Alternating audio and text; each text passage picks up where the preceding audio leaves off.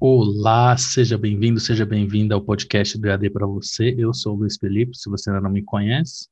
Para quem me conhece, já sabe meu nome, já sabe estou nas redes sociais, onde é que eu estou e o que, que significa esse podcast para a gente, para que, que ele serve, qual é o nosso objetivo. E para você que não, não, não me acompanha ainda, é, eu tenho uma empresa sobre, de, de educação à distância, né, em que a gente faz implementação de projetos de EAD. E esse podcast é uma forma de, de proporcionar ao mercado de educação à distância um bate-papo e conversas e reflexões sobre a área da educação à distância. Só que com um enfoque mais informal, para falar sobre experiências, sobre formatos, sobre experiência do aluno, sobre os nossos sentimentos em relação a isso, nossas dúvidas, nossos sonhos, nossos, nosso futuro. Então, são temas mais é, leves, mais despojados para a gente conversar, refletir, parar para pensar, dar um pouco de risada e falar de forma um pouco mais informal sobre esse assunto. E hoje, é, a data de lançamento desse, desse episódio, ele coincide com a data do Dia dos Professores, né? Eu, eu todo, dia 1 e dia 15 tem episódio novo. E como dia 15 Dia dos Professores, eu quis fazer uma edição especial sobre essa data. E eu fiz uma publicação no LinkedIn, se você não, não me segue lá no LinkedIn, convido você a me seguir, tanto a página do EAD para você, quanto o meu LinkedIn, o meu pessoal. É, o usuário é Luiz Felipe Souza 20, tá? Luiz com Z, Souza também. Então, linkedin.com.br, Luiz Felipe Souza 20.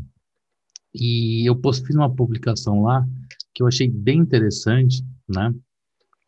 Que bem interessante. Quem sou eu para falar que minha publicação é bem interessante? Mas eu achei, é, eu precisava falar sobre esse assunto, que é a minha relação com a educação, que vem de muito tempo. desde criança eu quis, é, já, já queria ser professor e eu acho essa uma profissão magnífica. E eu sempre tentei dar valor. E aí eu comecei a lembrar. Alguns dias eu, eu no mesmo no, meu perfil no LinkedIn eu fiz uma postagem perguntando sobre o que as pessoas tinham a dizer sobre os professores, né? E, eu, e, e as pessoas falaram sobre experiências é, reais, importantes, sobre experiências dos professores com seus filhos, né? Sobre o quanto eles estão tão gratos por tudo que os professores estão fazendo agora na época da pandemia. E eu comecei a relembrar, então, sobre é, as minhas memórias com os professores. Eu fiquei um pouco assustado comigo, porque eu lembro do nome de praticamente todos os professores que eu tive. E, e, assim, eu lembro com riqueza de detalhes. Eu lembro assim do maternal, depois do pré, depois eu lembro da primeira série, eu lembro da segunda, terceira, quarta, quinta. Eu lembro de, da primeira aula que eu tive, que foi com o professor Cornélio na quinta série, no, no, ginásio. Tinha a professora Rosa. Eu lembro de todos os professores de matemática, de português, de ciências, de história, de geografia, até os substitutos que passaram por esse período. É, na faculdade eu lembro todas as matérias, eu lembro de algumas grades, eu lembro que as aulas que a gente tinha segundas-feiras, eu lembro das aulas que eram às sextas. Eu, eu, tenho uma memória com essa questão. É, eu sempre dei muito valor ao trabalho dos professores e, e admirei demais, então eu acho que isso me trouxe uma certa conexão. Mas aí eu comecei a. Eu entendo que eu estou num, num, num, num, limite, né? Eu estou num exagero dessa, de, dessa relação. Mas eu comecei a perceber e ver que as pessoas também têm é, agradecimentos, tem momentos muito legais, muito próximos de professores, e que quando a gente fala de professor inesquecível, não são só os traumáticos, né? Porque a gente às vezes pensa, nossa, aquele professor que eu odiava, mas a gente grava também e muito mais os professores que a gente amou, que nos foram de exemplo, que nos ajudaram de alguma forma. Então eu queria, eu, eu pensei nesse dia 15 de, de outubro fazer uma homenagem de uma forma mais prática, né?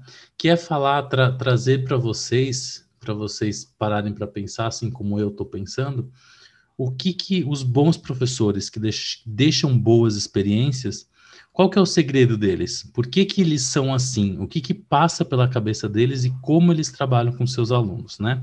Então eu tenho trouxe duas convidadas hoje, tá? Uh, a primeira é a Leila Silveira, que ela é, foi professora, coordenadora pedagógica, atualmente ela está na área de gestão empresarial, mas também com educação e capacitação.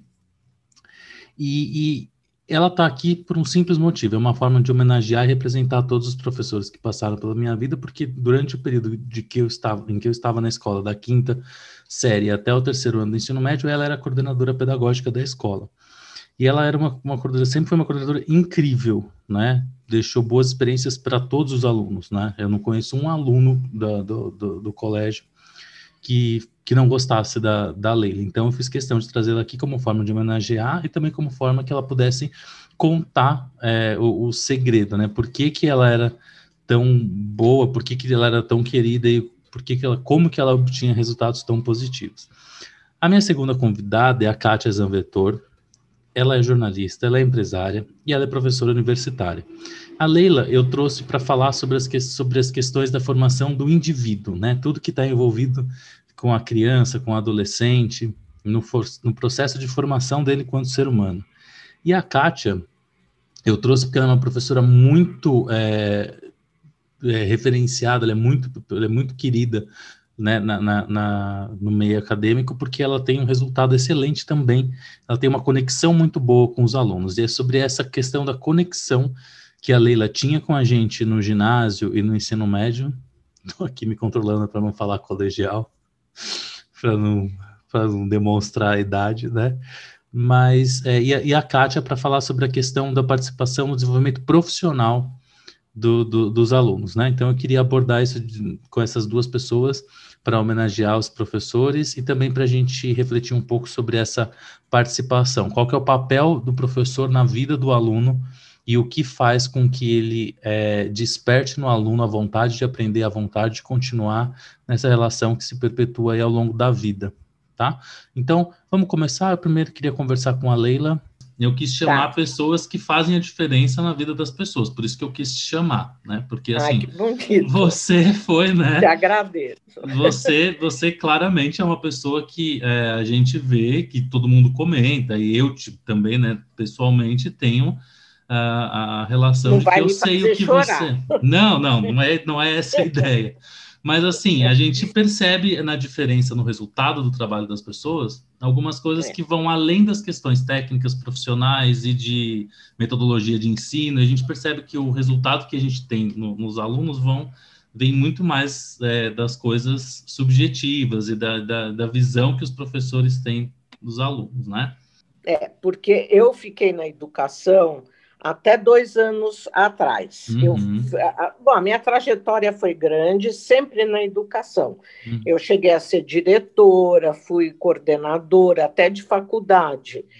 E depois, o que, que acontece? Eu, com 56 anos, onde eu era diretora já da faculdade, eles mandaram todo mundo mais velho embora por causa de salário e contrataram a meninada, né? Sim. Que é o que acontece. É. E aí eu falei, bom, agora foi fim de carreira. Uhum. E eu comecei a desenvolver projeto e eu fui chamada para ser analista técnica do jovem aprendiz. Nossa, que legal muito bacana. Foi uma experiência bem diferente também. E eu fiquei lá 10 anos, né? Bastante Saí, está fazendo dois anos. Eu falei, agora é meu fim de carreira. Aí fui convidada para ser gerente de uma, totalmente ao contrário, de uma clínica de estética muito famosa por, por coincidência, é da minha sobrinha, e eu uhum. sou gerente de lá. E ela cresceu demais, então eu peguei toda a minha metodologia, uh, continuo fazendo um, a educação com essas meninas, entendeu? Uhum. Faço a educação com elas, treino todinho, e agora. Sim. Então, minha filha alugou uma casa aqui em Campinas, uhum. e daqui eu faço treinamento com as meninas. Então... O atendimento humanizado. Então, eu continuo na educação num não, outro não, lado. Não sai, né? E agora eu eu tô enfrentei o IAD, você está entendendo? Sim, você foi, você eu teve enfrentei. que é é claro, é diferente, né? Uhum. É muito diferente, mas você vai pegando as manhas. E quando você teve que enfrentar o EAD, o que que você mudou alguma coisa na relação com, com as pessoas, com os alunos, com, com as pessoas que você estava treinando, Muda. enfim? É, muda, porque, por exemplo, é, é o mesmo grupo, né? Uhum. É o grupo das esteticistas, das físios, do pessoal da limpeza, é todo mundo. Quando você tem o olho no olho, entendeu? Eu tenho muito esse lado humanizado da coisa. Para mim foi difícil falar com uma máquina. né? É, tanto que as meninas me procuram depois que eu termino o treinamento para se colocarem particularmente, uhum. porque eu chamo elas para isso, você entendeu? Então, o IAD ele é muito bom como uma ferramenta de, de conhecimento. Agora, de humanização, você tem que ir além para fazer a diferença.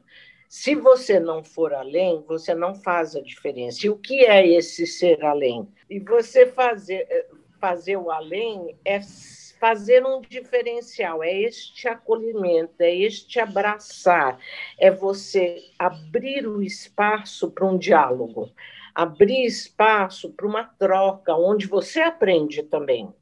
Né? Então, existe esta troca época, eu fui uma professora que eu acho que eu fiz a diferença, eu tenho depoimentos de alunos, porque naquela época não existia esse, esse olhar humanizado de acolhimento, de você procurar ver o lado positivo de cada aluno, o lado bom que cada um tem para oferecer, saber dos anseios, das frustrações, do problema familiar. Então, este meu olhar era muito maior do que simplesmente transmitir conhecimento. E o IAD, quando ele, ele passa a ser uma mera transmissão de conhecimento, ele é válido, porque ele é uma ferramenta muito importante. Mas acabou o curso, acabou. Isso, para mim, é uma coisa frustrante, você está entendendo? Então, eu continuo abrindo espaço. Eu faço feedback, eu pergunto, vou atrás, o que, que foi, por que, que você estava triste, por que, que você não participou muito, né? Hum, o que você tá quis quieto dizer hoje. Isso, exatamente. Então, eu acho que é justamente ter esse olhar uh, para o forte que cada um tem para oferecer, né? Essa parte da educação e não simplesmente da informação. Sim. E o IAD, muitos cursos, claro, até porque hum. é uma coisa comercial, né, Luiz? É uma coisa que Sim. virou um comércio mesmo. Sim. Então, perde-se a essência da educação, como eu acredito. Sim, tá? eu, eu concordo muito com você, e eu acho que uhum. esse é um dos grandes desafios que a gente tem pela frente, né? Só que eu, uhum. eu tento para não ficar desanimado, porque assim, a gente se desanima, né? Quando é vê lógico. certas coisas, então assim, a gente vai criando alternativas para não para não se afetar negativamente, né? Mas assim, uma coisa que eu tenho percebido e que estudando, né, sobre sobre esse assunto e tal, é uma coisa que na verdade uh, o EAD assustou um pouco as pessoas por conta da tecnologia envolvida né? Com certeza. Mas se a gente tirar o, o, a tecnologia do EAD, os problemas de, de, da educação, eles já estavam ali da mesma forma, com ou sem tecnologia, né? Então, assim, veja, um professor que não tinha esse olhar que você já tinha, né? Numa época em que a educação era completamente rígida e, e diferente, né, dessa percepção que a gente tem hoje. Sim o, o, formato era o mesmo, né? A diferença é que um professor copiando a matéria é. na lousa é a mesma coisa que alguém gravando um vídeo. Não está adiantando nada se ele Com não certeza. propor um debate, se ele não está. Então, assim, eu acho que a tecnologia deu a sensação de frieza, mas os bons professores, eles conseguem dar o seu jeitinho, assim, tanto na sala de aula quanto no, no, no EAD. Você falou tudo, né? você tem razão. Os dois primeiros treinamentos que eu fiz, eu falava, meu Deus, que horror, como eu fui péssima. Porque, assim, era uma coisa, como você falou, muito fria. Sim. Então, eu comecei a procurar alternativas, né? Uhum. E aí comecei a ver, a contar histórias, fui buscar histórias, entendeu? Que tinham a ver. Comecei a bolar uma forma de como eu podia fazer uma dinâmica de grupo pelo Zoom. Uhum. E descobri que existe né, a plataforma uhum. do Zoom, que você consegue até dividir em grupo. Só que, assim, eu, pela própria ah, idade, eu tenho dificuldade com essas ferramentas novas. Então, uhum. como eu estou aqui morando com a minha filha, com meu genro, com meu marido, eles conhecem mais. Então, eles me ajudavam a isso. Então, é, é Uma como equipe, você falou, se você for um mero É. Se você for um mero transmissor, a coisa fica fria como já era. Sim. Né? E eu acho que você vai buscando didáticas, metodologias diferentes, né? Uhum. Então, eu acho que tem tudo a ver. Eu, eu, acredito muito no IAD, acho que ele veio abrir caminhos aonde as pessoas não tinham acesso a uhum. muitos cursos. Eu acredito que assim a sua missão, o seu objetivo com a sua empresa é muito importante, porque você não está preocupado só na transmissão de conhecimento. Uhum. Então você tem tudo para subir. Os que estão só preocupados com isso vão afundar como afundavam os professores antigos. Sim afundar, às vezes, de ninguém prestar atenção na aula deles. Isso sim. eu acredito que é um afundamento. Então, o IAD veio sim, ele veio para ficar para as pessoas que têm este olhar sim. na força de cada um, de dar a continuidade, de ligar, uh, manda um WhatsApp, como for, me dá um feedback. Tem que haver esse acolhimento, essa parte humanizada, o olhar humanizado. E né? falando sobre essa questão é, da, das coisas humanizadas, né? Você você fala muito sobre o acolhimento, né? E era, né? e era o que a gente percebia, né? Na, na, é nas aulas, na escola, é. exato. Mas é. assim, eu acho que, que há uma questão aí e que aí nesse ponto que eu queria saber você sentia o, o, o, limite das coisas, o quanto a, a, a, história dos alunos, o quanto o seu relacionamento com eles estava é, indo além do seu papel como professor e você já estava é, auxiliando além da, da, da técnica da sala de aula?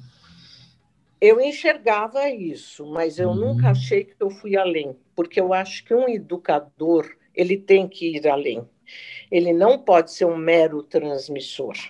Ele tem que realmente é, entrar em sintonia com aquelas pessoas que estão lá. Então, o olho no olho, para mim, isso é muito importante.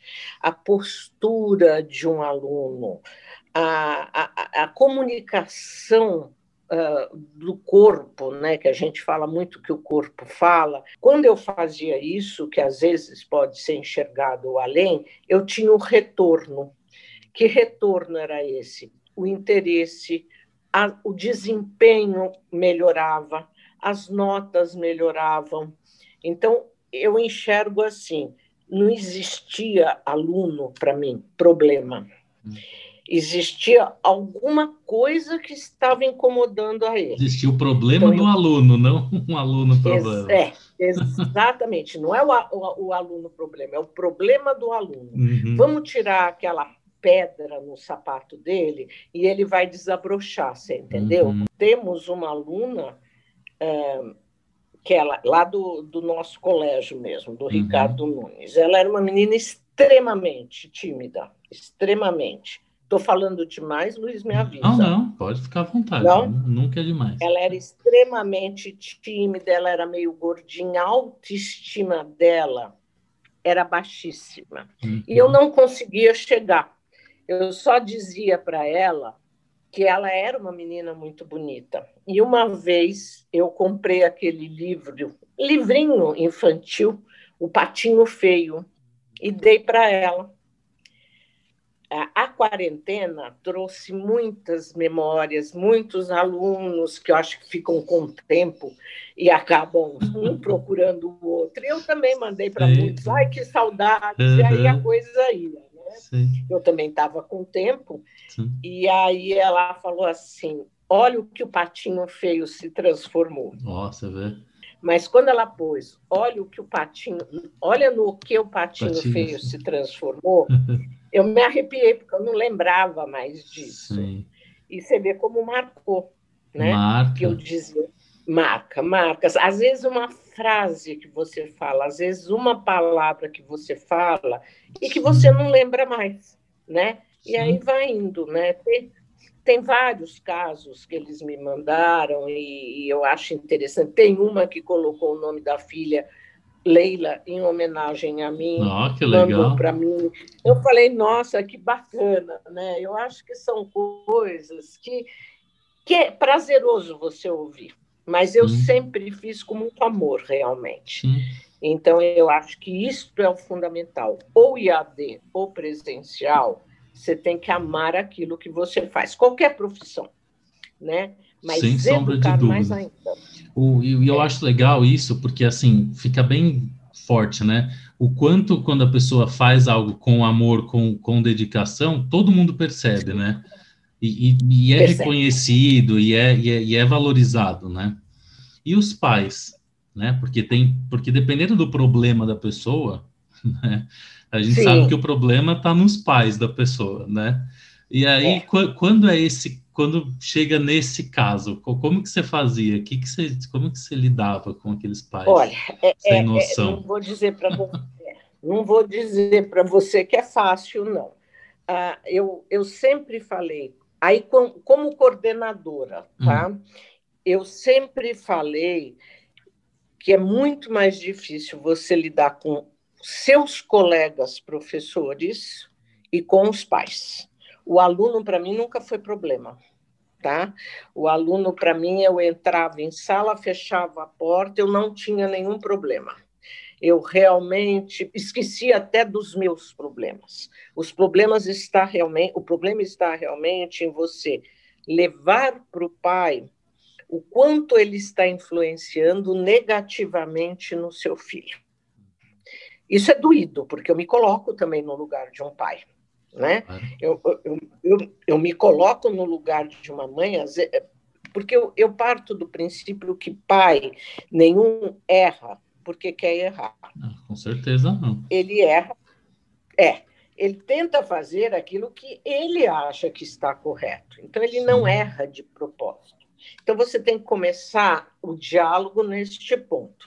Não estamos falando aqui em erros e nem acertos. Estamos falando da leitura do seu filho de uma atitude. Entendi. Né? É, ele pode estar enxergando errado. Aí o pai, você tem que levar os pais a falarem, ou eu estou fazendo errado. Entendi. Né? Nós não estamos, não estamos aqui para julgar. Uhum. Nós estamos para conversar, dialogar e ver aonde a leitura não está sendo clara, ou para um lado ou para o outro lado. Tá? Agora, mais difícil ainda é o relacionamento com os outros professores. Eu não sei se é porque na época eu acabei de uma forma ou de outra, era diferente a forma que eu trabalhava. Então, eu sempre fui muito, entre aspas, perseguida, entendeu? Fui uh, muito não digo para você que.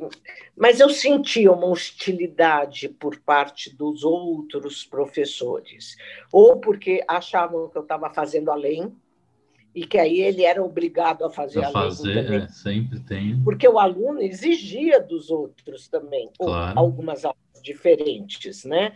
Alguns você consegue, outros você não consegue. Agora, o pai, quando ele é realmente uma pessoa fechada, e difícil, é mais difícil você trabalhar o aluno para entender o pai do que o pai entender o aluno. É mais fácil faz, fazer o aluno entender acho, o pai? Eu acho, eu acho. Tipo, dizendo assim, uh, claro que não com essas palavras, o seu Sim. pai está errado, mas você tem que saber entender porque ele não hum. consegue ser diferente, Sim. porque talvez ele tenha recebido isso, e você só pode dar aquilo que você recebeu, Luiz. Sim. Às vezes ele teve uma educação tão rígida, né? Naquela Sim. época, os pais de vocês apanharam demais, ajoelhavam no milho, tomavam palmatória a educação de vocês foi rígida, mas não tanto quanto a deles. Muito e ainda, deles. e ainda pelo menos da minha geração, eu acho que se dividiu, né? Tiveram os pais Isso. que ajoelharam no milho e que repetiram, e os que ajoelharam no milho falaram: meus filhos nunca vão ajoelhar no milho. E aí Exatamente. foi o caminho oposto, né? Exatamente. Então, alguns eram muito fáceis de eu dialogar, porque uhum. resolveram ir para um outro lado. Outros, aqueles que ajoelharam no milho e que acreditavam nesse tipo de educação, eu tinha que fazer o filho enxergar que não era por mal que fazia aquilo, mas Sim. ele estava dando aquilo que ele recebeu. Sim. Entendeu? E aí você vai abrindo a visão do, do, do, do, filho. E ele vai começando a entender, não que ele aceite, mas ele vai entendendo, ele vai tendo outro olhar, ele vai tendo outros argumentos, hum. e às vezes, muitas vezes, se saiam bem. Né? Hum. Então, eu acho que é bem por aí mesmo, é esse abraçar, esse acolher, esse uhum. escutar, né? O ouvir, a escuta é muito importante. Mas assim, o que eu queria deixar é, trazer à tona mesmo nessa conversa era essa questão do quanto é, o envolvimento ele é necessário, né? Muito. Você foi muito interessante você falar, importante na verdade, você falar que é, não é ir além, né? É, não é, é parte essencial do processo, inclusive, né? Uhum. E, e, eu também é, vou falar com a Kátia, que ela vai fazer, falar um pouco da influência do, do professor de graduação na, na, na, na profissão das pessoas, né? Ah, tá. E eu trouxe você para falar na formação do indivíduo, né? Que vem um pouco antes. É. E é, e, e é muito engraçado que é, é, muito, é muito conectado, né? O, o envolvimento e a participação com a história dos alunos faz com que eles realmente se interessem, se, é, e, e, se joguem na, na, na, aprendizagem, né? Então é muito legal. Então, queria te agradecer de novo por ter, por ter aceitado Mágico. falar, por, por participar. Não, eu agradeço você ter me convidado. Eu me senti muito feliz com isso, porque eu acho que é um momento que eu não tive até hoje, entendeu? Colocar o quanto eu sou feliz de ser uma educadora, não uma professora. Sim. E você me deu essa oportunidade, né? Ai. E feliz de ver que você está nesse campo, que você precisar e eu puder ajudar, porque eu sou limitada nessas ferramentas. Mas se você precisar de ideias, sei lá, qualquer Não, coisa. Pode deixar que... que você conhece as minhas habilidades, eu estou aqui, tá bom? Sempre Quero conto. te agradecer muito, viu, querido? Lele, eu é que agradeço a sua participação, sua contribuição foi excelente.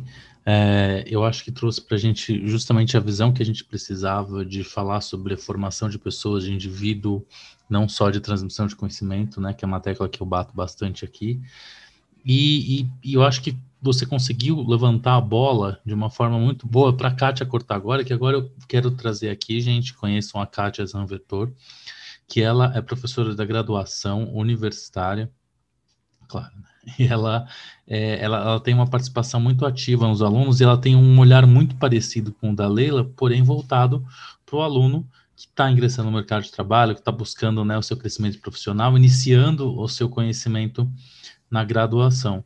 Então, é, eu queria já falar logo com a Kátia para não perder tempo. Kátia, bem-vinda, obrigada por ter aceitado aqui o convite.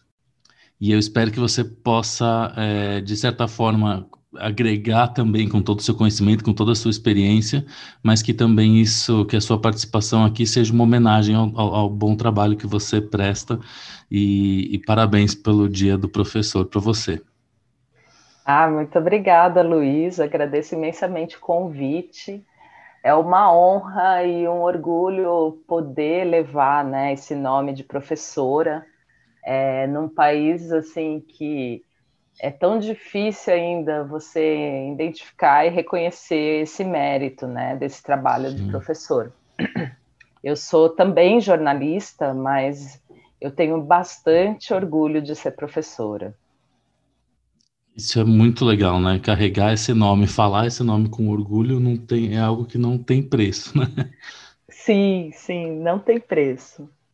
Eu acho que é, o ser professor é, é uma questão de identidade mesmo. Eu confesso que eu demorei um pouco, né? Eu, como eu vim, vim do mercado de trabalho e sempre estive no mercado de trabalho na minha carreira de professora, eu lutava com esse lugar de jornalista e lugar de professora, né? Uhum. Só que isso foi se constituindo em mim, né? Então, o ser professora foi se constituindo. Eu fui percebendo que são realmente esferas diferentes e espaços bem diferentes de atuação. Uhum. E por mais que a prática jornalista, né, a prática jornalística me ajude a ser uma professora melhor, eu tenho certeza absoluta que a prática como docente me ajuda a ser uma jornalista melhor, né? Então, eu tenho muito para mim que os processos né, na, na, vida acadêmica me fizeram uma pessoa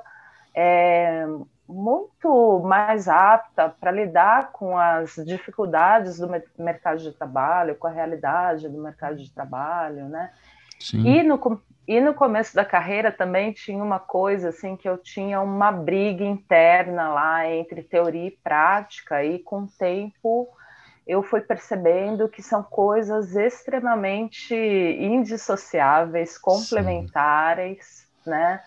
Então não tem como você falar, olha, a, eu, eu dava muito aula que os alunos chamavam, né? E dou até hoje muitas aulas que os alunos chamavam de aulas teóricas, né? Uhum. E aí eu falava para eles, né? Eu, eu, insistia nessa desconstrução. Não existe aula Sim. teórica, né? Existe uma teoria que se aplica à prática. Sim. E é isso que a gente precisa olhar aí com bastante cuidado. E, e, desculpa te interromper, mas é que você falou uma coisa que eu, eu, eu preciso é, falar, né? Como eu estava falando, eu gosto de falar e eu não aguento, porque assim, eu acho, eu acho que uma dessas, dessas desses nossos sentimentos e dessa briga que a gente tem é, entre teoria e prática, e existe essa briga até hoje, é por isso que o Brasil é um, né, um dos países em que se menos investe em ciência, em, em, em questões acadêmicas, porque quem está na prática não, não, não entende o que é a academia, não entende o que é né, a, a ciência, enfim. E é muito uhum. comum que as pessoas, inclusive quando você vai fazer uma entrevista de emprego, eu tenho vários casos eu vejo vários casos desse tipo que a pessoa fala assim, tá, mas e aí, você quer trabalhar, mas como que você, você, você faz mestrado, doutorado, como é que você vai trabalhar? A pessoa não consegue uhum. entender que é justamente o contrário, a pessoa que estuda mais tem mais condições de melhorar as, o, o, o, trabalho prático. Uhum. E eu acho que a, o que deixa o professor com mais dificuldade ainda é o formato como são as aulas. Uhum. Né? Porque como que você vai convencer o aluno de que aquilo, de que a teoria é importante para a prática, se você fica três horas falando, falando, falando, se eles te colocam numa sala de aula no formato mais antigo possível, te, uhum. te, te, te faz uma avaliação por nota, né, por, por prova. Uhum. Então, assim, como é que você vai explicar isso para ele? Né? É difícil, é. né? E o, e o aluno, assim, no caso do ensino superior, o aluno ele vem de um formato também já pré-formatado. Então, uhum. é, quando ele chega no ensino superior, ele espera três horas de aula. Isso é um grande problema, sabe, Luiz? Porque assim, não é só a instituição que te coloca numa sala de aula num modelo pré-formatado o aluno vem do ensino médio e do ensino sim, fundamental sim. esperando esse tipo de coisa, entendendo isso como aula. Sim, né? Sim. Então, quando você chega e até você tentando fazer um trabalho um pouco diferenciado, há, um questionamento, né? Mas isso é aula, né? Isso que você está claro. fazendo é aula, né? E ele tem esse estranhamento, então é muito difícil. Eu acho que eu, por exemplo, eu sempre fui uma professora que eu me considerar, considero professora pesquisadora. Uhum. O que, que é professora pesquisadora? É aquela professora que leva a pesquisa, nunca parou de pesquisar, né? Uhum. Então, eu fiz mestrado, doutorado, pós-doutorado, criei laboratórios de pesquisa em todas as instituições que eu passei e é, não parava de pesquisar. Uhum. Mas, além disso, eu levava pesquisa para a sala de aula. Então, Sim. eu fazia os meus alunos pesquisarem. E, esse, e existia esse estranhamento, né? De, ai, mas eu não quero fazer um artigo científico, entendendo como se pesquisa fosse artigo, mas, na verdade, o artigo uhum. é o resultado de um processo de pesquisa. Claro. Né? E, e, isso também faz, faz é, é, entra nessa questão da sociedade, né? Igual, igual você estava falando, né? As pessoas esperam aulas com certos formatos e é muito louco porque você, quando você, o artigo, ele é, um, ele é simplesmente, justamente para comunicar à sociedade o que você descobriu, para que as pessoas possam consultar, entender e ler, uhum, né? Então, quer uhum. dizer, a, a, gente, a gente tem uma sociedade que não entende nem o que é a ciência ainda, né? Para que, que ela uhum. serve? Talvez agora com o Covid um pouco mais, porque as pessoas começaram a entender né, a necessidade de se publicar e como publicar e como entender, como interpretar, mas ainda assim é uma parcela muito pequena, né, e de uma forma muito crua ainda, mas é, eu acho que esse sentimento de não entender o que é a pesquisa atrapalha demais também, né? Sim, não, com certeza. Mas é porque é uma sociedade que valoriza pouco, né? Pouco uhum. a ciência e pouco a pesquisa. É, então a gente tende, e eu acho, eu, eu, bato nessa tecla da dicotomia entre, entre teoria e prática, porque eu acho que a gente precisa desconstruir isso, né? Desconstruir essa ideia de que existe uma teoria mirabolante falando sobre a sabe, uma, existe uma teoria mirabolante que é a parte da realidade social. Uhum. É, é, que, é que tem, né? Você tem, na história da ciência, você tem a, a, a ciência aplicada, né? E a uhum. ciência pura, né? Sim. E a gente tem que respeitar o processo da ciência pura no sentido que é, você tem certos tipos de teorias que você não tem que é, não tem necessariamente que ter uma funcionalidade, uhum. né? É, por que, que Einstein, né? Por que, que os físicos estão descobrindo uma determinada é, teoria? Às vezes eles estão descobrindo essa determinada teoria só pelo prazer e, e, pela, e pela curiosidade do cientista. Uhum. É, você não tem que a, a, a, é, amarrar isso a uma aplicabilidade, né? Sim. É, só que em um determinado momento da história, aquele saber, aquele conhecimento impulsiona, impulsiona a aplicabilidade, entende? Sim. Então é isso que eu, que eu discuto bastante com os alunos em sala de aula, que eu acho que em todas as ciências a gente pode fazer um paralelo com isso. No meu uhum. caso, as ciências da comunicação, tem coisas que não precisa necessariamente estar aplicada à realidade social, que você pode querer entender só por curiosidade, né? Uhum. Só curios por curiosidade, ah, como que funcionam as redes sociais, por exemplo, Sim. né? Mas você, em um determinado momento, aquele conhecimento vai ter uma certa aplicabilidade que é essencial para o desenvolvimento da sociedade, como uma sociedade é, é melhor, mais, mais qualificada, mais, mais inteligente. Então, é esse tipo de, de pensamento que eu acho que a gente tem que construir.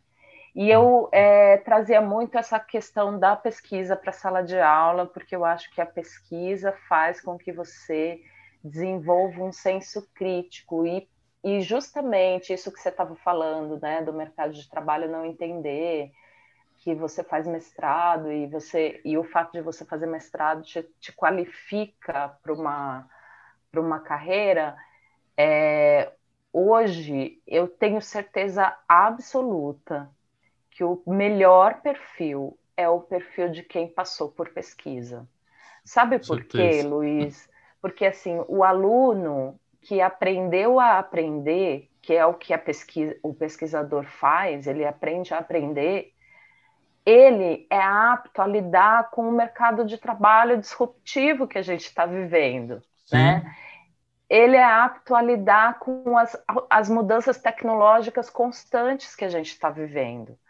Então, essa percepção do aluno é uma, é uma batalha pessoal minha de fazer os alunos entenderem pesquisa. Então, eu sempre falava lá no meu grupo de pesquisa, no último grupo de pesquisa que eu formei, que a gente tem que entender pesquisa como um investimento para a nossa formação profissional. Sim. E não como uma, ah, vou seguir carreira acadêmica, vou ser professora, vou, vou ser professor, porque eu quero, eu estou fazendo pesquisa, porque eu vou fazer mestrado. Não, e, então eu tentava desconectar essas coisas também, entende? Isso é muito importante, né? Porque, de certa forma, o que a gente mais aprende na vida acadêmica é que professor, ele realmente não é o que sabe, né? Ele é o que sabe procurar, é o que sabe estudar, o que sabe é aquilo que você falou, sabe, sabe aprender sobre algum assunto, né? Então uhum. ele consegue sistematizar um aprendizado, ele consegue organizar o conteúdo, ele consegue né, observar as coisas de uma forma ampla e específica ao mesmo tempo. Então ele enxerga um problema, um fenômeno, alguma coisa e ele estuda isso pensando que existem teorias que falam X, outras que falam Y. Então você consegue direcionar a sua sala de aula, os seus alunos para um estudo, para um aprendizado, para um desenvolvimento mais completo né? Mas aquela, eu acho que aquela figura do, do, ah, não, o professor sabe muito sobre esse assunto, então é ele que vai me ensinar, eu acho que isso está bem claro hoje em dia que não, os melhores professores nem sempre são esses, né? Perfeito, perfeito.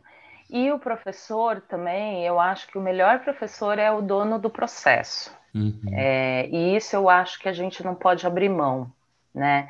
É, eu vejo um pouco com alguma tristeza, né? Eu, eu observo alguns professores perdendo a linha do processo. O que, que eu quero dizer com essa? O professor é o dono do processo. Quando a gente entra numa sala de aula, numa relação de sala de aula, Luiz, você entra numa jornada, né? Com uhum. começo, meio e fim. O aluno não tem domínio total dessa jornada. Ele entra meio, ah, eu vou aprender isso, mas sei lá onde eu quero chegar, entende?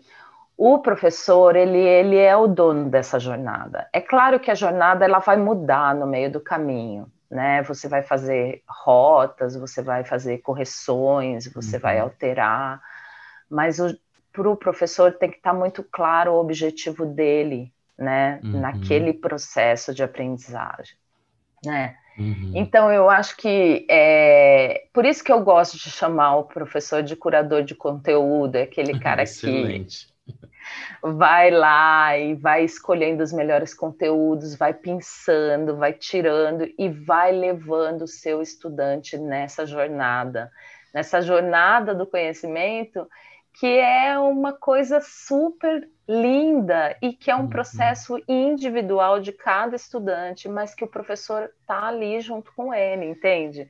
Então eu acho que a gente não pode perder de vista esse papel do professor também. Eu concordo super com você que o professor não é o que o que tem, o que detém o conhecimento, mas ele é o responsável pela jornada e ele uhum. precisa assumir essa responsabilidade. Né? Ele não pode terceirizar nem para o aluno, nem para outras pessoas que possivelmente ele convida para colaborar com a aula dele. Ele tem que assumir esse lugar hum. no mundo, que é um lugar de responsabilidade, na minha opinião. Eu, bom, eu concordo totalmente. E aí agora, a forma como você explicou isso me fez é, refletir um pouco mais sobre até o, o tema de hoje, né? Uhum. E quando eu quero falar sobre essa relação aluno-professor, eu estava pensando muito esses dias, eu tinha colocado um post no LinkedIn há um tempo atrás perguntando, ah, o que, que você mais lembra dos seus professores? O que, que te marcou na vida? Porque é, todo mundo tem um professor que marcou. Tudo bem que tem os que marcaram para o mal também, né? Porque tem professor uhum. que traumatizou muita gente. Mas quando a gente fala, ah, o que, que um professor te marcou, normalmente a gente lembra dos que nos marcaram para o bem, né? Então, uhum. e aí eu fico pensando, o, e quando a gente estuda sobre educação, a gente chega a várias técnicas, né? Várias, é, vários processos que existem na sala de aula. E você estava falando algo muito interessante que é olhar dentro da jornada as questões individuais. Então, olhar para aquele aluno e saber o que ele quer e entender. E isso me, me traz uma questão muito técnica, né? Que é, enquanto nós, professores, profissionais, olhamos para a nossa sala de aula, porque é o nosso trabalho, e a gente programa aulas, etc, etc. Mas é, você não acha que há também uma questão pessoal aí, de uma conexão que vai além do, do, da metodologia de ensino, do seu, do seu papel profissional, mas um olhar pessoal sobre aquela classe, sobre alguns alunos, e, e até a intervenção maior que se faz com alguns alunos, você acha que existe uma questão pessoal ou é extremamente técnico e, e, e um olhar profissional do professor nessas situações? Olha, eu vou, eu vou responder é, concordando e discordando, uhum. né? Porque eu acho assim, existe, obviamente, sala de aula uma questão pessoal, assim, isso eu concordo com você, mas eu não sei, eu não diria que ela é, é, é pessoal, mas eu diria que ela é simbólica. Uhum. Eu vou tentar te explicar o que eu estou pensando aqui na minha cabeça. Ah. Quando, logo que eu comecei a dar aula, lá em 2004, eu tinha, sei lá, eu não lembro quantos anos eu tinha, mas era assim, eu tinha uns 26 anos, eu comecei muito nova, assim, uhum. entendeu? Eu tinha uns 26 anos e eu, eu fui fazer o que eu acredito. Ninguém ensina você a ser professor no mestrado de, de, de, de educação Sim. que eu fiz, e nem ninguém ensina você a ser professor na graduação de jornalismo. Então, como que eu aprendi a ser professora? Observando os meus melhores professores. Eu olhava para eles, uhum. pensava, quero ser como eles, né? Quando eu pensava em sala de aula, eu pensava nesses professores. E o que, que eu trazia desses professores? O suposto saber. Então, eu, eu como estudante, olhava esses professores e supunha saber nesse professor. E uhum. como professora, então assumindo esse meu lugar de professora, eu queria mostrar para os alunos esse supor saber que eu supunha nos meus professores. Uhum. Só que isso não é uma coisa que você empresta, entende? Uhum. É uma coisa que o aluno constrói de você. Então, as minhas primeiras aulas eram péssimas, porque, coitados dos meus alunos, porque eu ficava tentando criar uma cara de, nossa, professora muito inteligente, professora que sabe tudo, professora que tem o saber, né? uhum. né? E é, isso é um perigo enorme, um perigo gigantesco, porque não é assim que as coisas funcionam. Ah, esse supor saber, o aluno, eu acho que o aluno ele precisa admirar o professor e supor que esse professor sabe mais que ele. esses dois sentimentos são fundamentais, hum. mas não é o professor que dá na sua posição rígida de eu tenho todo o saber.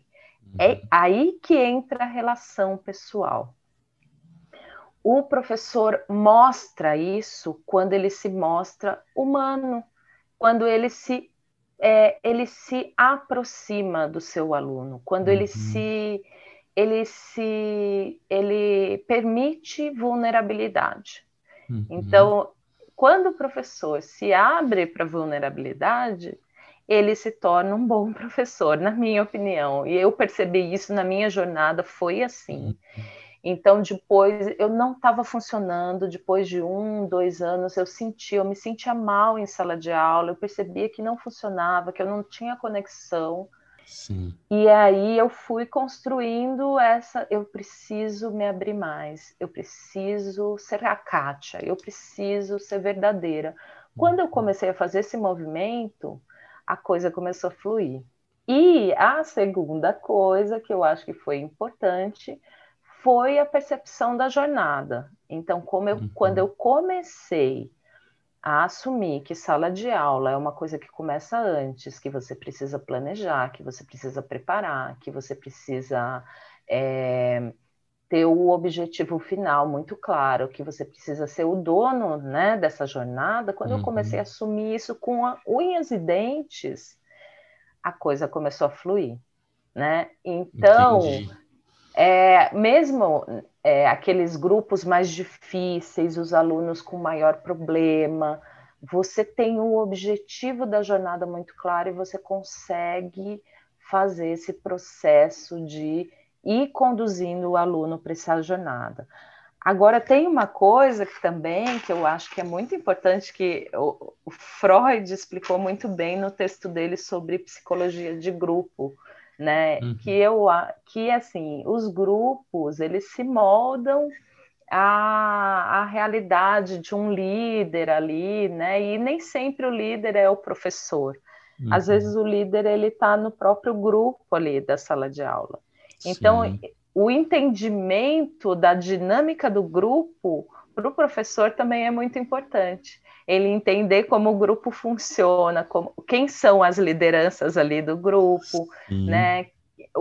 E aí eu falo, cada sala de aula, por isso que eu adoro dar aula, Luiz, porque cada sala de aula é um universo a ser descoberto, Com é uma relação a ser construída é um olhar diferenciado que você olha para aquele aluno e fala: hum, esse aluno, vamos apostar, ele é a liderança, vamos trabalhar esse, essa liderança para o positivo.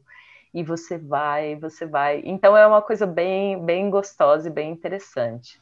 Não, é muito legal. E eu queria, assim, diante de tudo que você falou, tem algumas coisas que eu queria comentar. Essa questão do grupo é, é espetacular, é fundamental e muda completamente a, a dinâmica, né? Eu, uhum. eu, eu, dava, por exemplo, aula de comportamento de consumo, né, para classes uhum. diferentes eram aulas completamente diferentes. Claro que o objetivo, aquela que você está falando, o conteúdo, todo é o mesmo, mas a, a, disposição dos grupos de trabalho na sala mudavam completamente o tipo de, de trabalho que era realizado, a dinâmica de, de trabalho e de como tudo era feito. Então, assim, é, essa mágica de você poder trocar e, e, e trabalhar de acordo com como a classe funciona, eu acho que é libertador para o professor, né? Uhum, uhum. É a primeira coisa que eu que eu percebo. Agora, quando você fala de vulnerabilidade, aí entra, a gente volta para aquela questão do tema de hoje, que é a questão troca entre aluno e professor, porque é uhum. é claro que o professor aprende a cada aula. A gente cada dinâmica, cada resposta, cada pergunta que o aluno nos faz, às vezes nos motiva a pesquisar mais, a ir atrás de outro conteúdo, a mudar a nossa aula para a próxima turma, enfim, tem uma série de coisas que interferem. Mas a partir do momento que a gente trabalha com a nossa vulnerabilidade, em que a gente está se expondo ali de, de uma certa forma, é, e, e, e, é perigoso, né? Porque você realmente se expõe na sala de aula quando você se permite ser vulnerável. Uhum. Quando você está nessa situação, você passa a receber mais influência também dos seus alunos, né? E eu e aí não só do ponto de vista profissional, mas você já passou por alguma situação em que a, algum aluno mudou o seu formato de ver alguma coisa pela experiência que ele te trouxe? Ai, meu, acho que todas as turmas que eu peguei mudaram meu olhar, meu jeito de ver. Todas, eu acho que assim, eu não tenho uma, uma turma que não me afetava. Uhum. Juro por Deus, assim, de, de coração. É, é claro que você, você tem turmas que é, são impactantes, né? Muito provavelmente por causa do seu momento de vida e do modo como a turma interage com você, né? Uhum. Então, assim, são turmas que a gente vai levar, né, para o resto da vida, aquele aprendizado mas eu acho que de to todas as turmas por quais eu passei, eu tive uma realidade alterada. Como eu, eu fazia esse trabalho de me aproximar é, dos alunos por meio do grupo de pesquisa, né? Uhum. Então eu eu tenho muitos casos do desse trabalho no grupo de pesquisa, assim, né? Uhum. E é, que aí eu acho que assim, você quando você vai com turmas menores, você, se, você acaba sendo impactada mais, mais fortemente, porque você consegue se aproximar mais do estudante. E você quer saber uma coisa? Por exemplo, vou te dar um exemplo bem banal, mas assim, eu sou é, filha, é, né, meu avô era comunista, lutou no Partido Comunista, uhum. é, meu minha, é, minha, mãe era professora e sempre fez greve contra o governo do, do daquele cara lá, esqueci o nome dele agora. É, Maluf, ou ah, contra sim. o Maluf e tal. Então ele, ela fazia aquelas grandes greves. Eu sempre me considerei uma pessoa de esquerda uhum. e feminista, tá? Então, eu para mim era uma coisa assim, eu sou feminista, pronto. Não, eu achava que todo mundo no mundo era feminista. E aí, quando eu fui para a sala de aula, eu fui percebendo que não era bem assim, né? Que as pessoas não, não, não era não era claro para todo mundo que te, existe deve existir igualdade de gênero, né? Uhum. Ainda existe uma batalha a ser batalhada. E as minhas alunas me traziam isso, me mostravam, falavam, né? Professora, uhum. aconteceu isso. E aí eu percebia, nossa, ela contava a relação dela e eu falava, nossa, ela está num relacionamento abusivo. Abusivo, e eu é. pensava, hum, a gente, a gente, é, a gente precisa fazer algo a respeito. Né? E isso foi me, me, tocando. Então, num uhum. determinado momento, por exemplo, da minha docência, eu comecei a falar mais disso publicamente, porque eu achei que as pessoas ainda precisavam ouvir sobre isso. Sim. Entende? Então, é, isso é uma coisa que eu falo abertamente, né? Mesmo uhum. sendo empresária, e isso ser uma coisa difícil, porque não é fácil para uma empresária se posicionar, mas eu tento, porque eu percebo que isso é uma necessidade ainda da realidade social. A gente precisa naturalizar o feminismo como uma coisa que de, um direito humano básico fundamental. Sim, né? concordo plenamente. Então, isso aí para contar um caso, viu, Luiz, de uma coisa que me afetou como professora. E, e aí eu queria só te, te falar uma coisa que eu acho assim.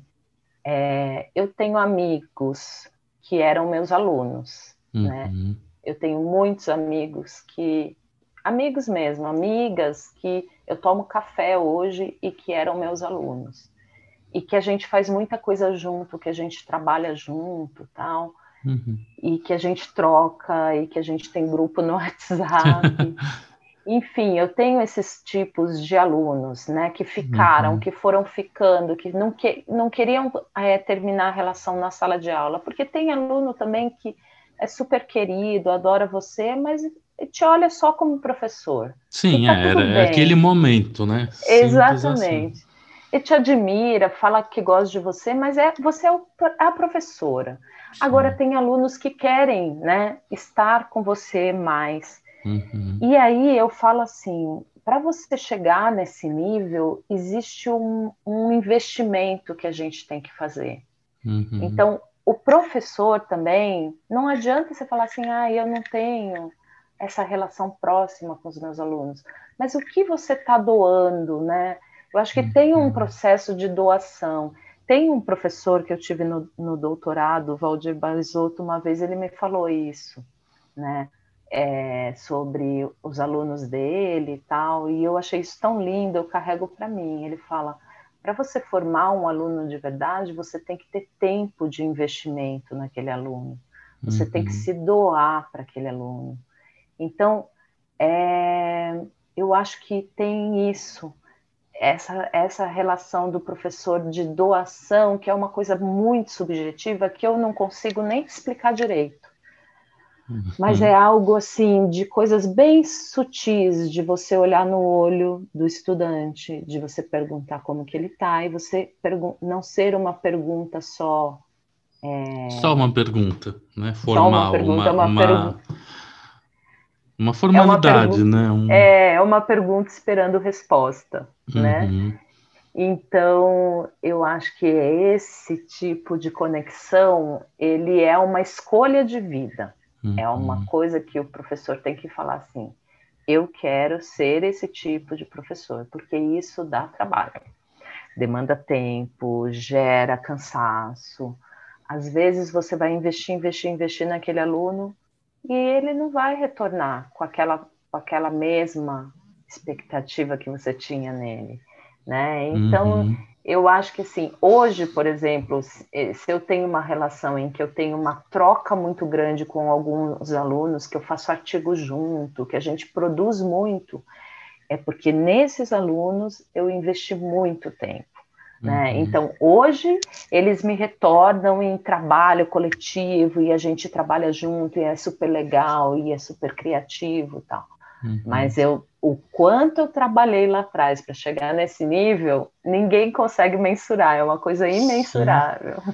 Mas ao, ao, mesmo tempo, eu, eu sinto que quando a gente, quando você fala assim, ah, o quanto eu trabalhei, o quanto eu investi, é, algumas pessoas pensam que é um investimento e um tempo ruim, né?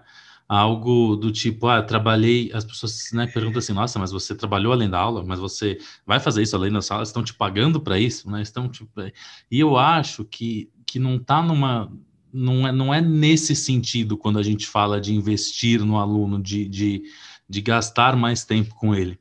Né? É porque se eu acho que não existe o, o melhor retorno que um aluno pode te dar é o interesse, né? Porque se você consegue uhum. despertar o interesse em alguém pelo que você está trabalhando, é porque o seu trabalho está surtindo efeito, né? Então eu acho que cada vez que um aluno vem perguntar mais sobre um assunto, é, eu vejo como o, o, um sinal positivo de, de retribuição ao meu trabalho, de reconhecimento ao meu trabalho.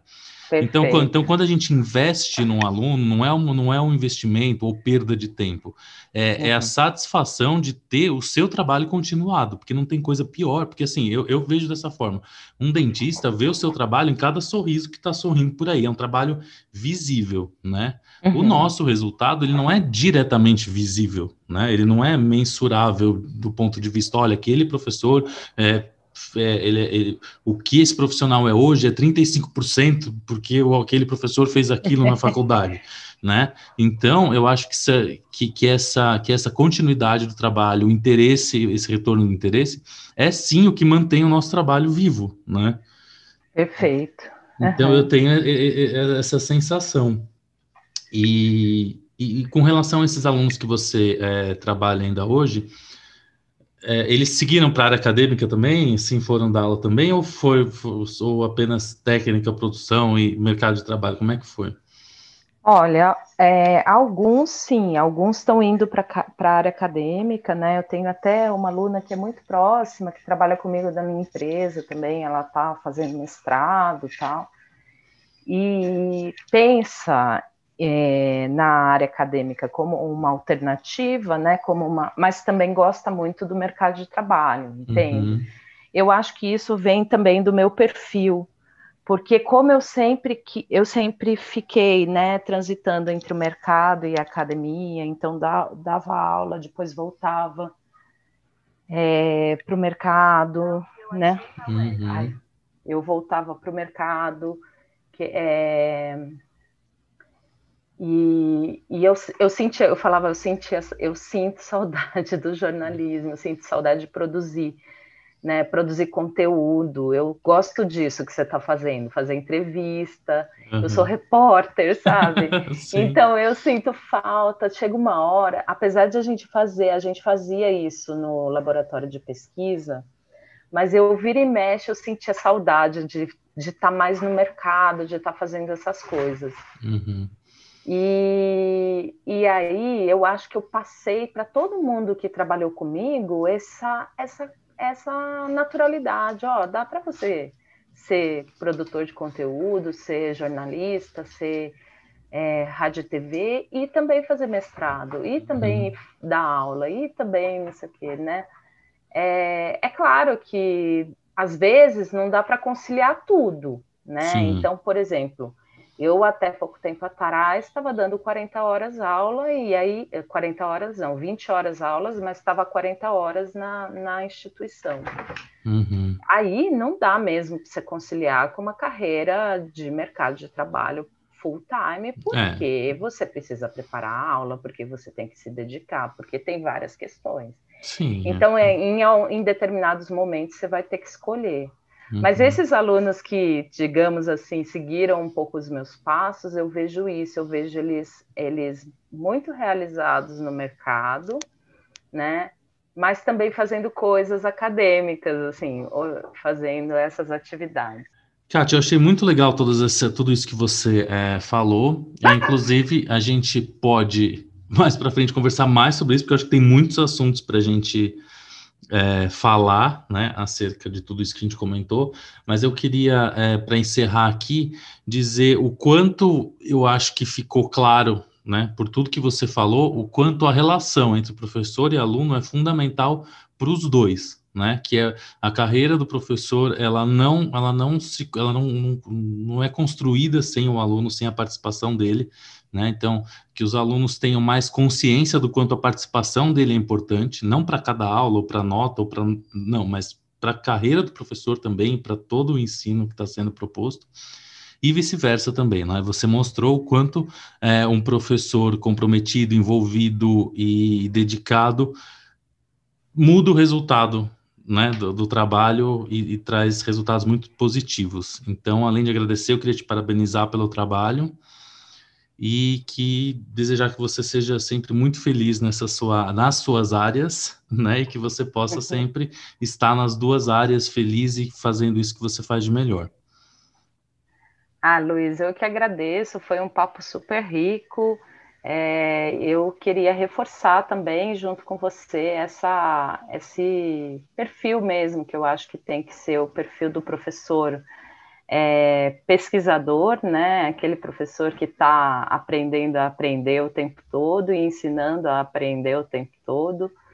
É, e o professor também que está é, numa relação que se abre né, para a relação, que se abre para a vulnerabilidade, que se abre para o encontro, né? Uhum. Porque eu acho que sala de aula é isso, sala de aula é encontro, né?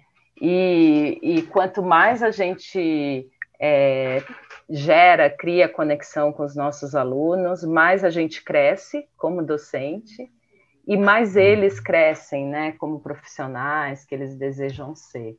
Então, é, isso eu acho que é uma coisa que a, a mítica da sala de aula está se perdendo no momento contemporâneo um pouco, né? A mítica do encontro, uhum. é, entender a sala de aula como um espaço de troca, de enriquecimento.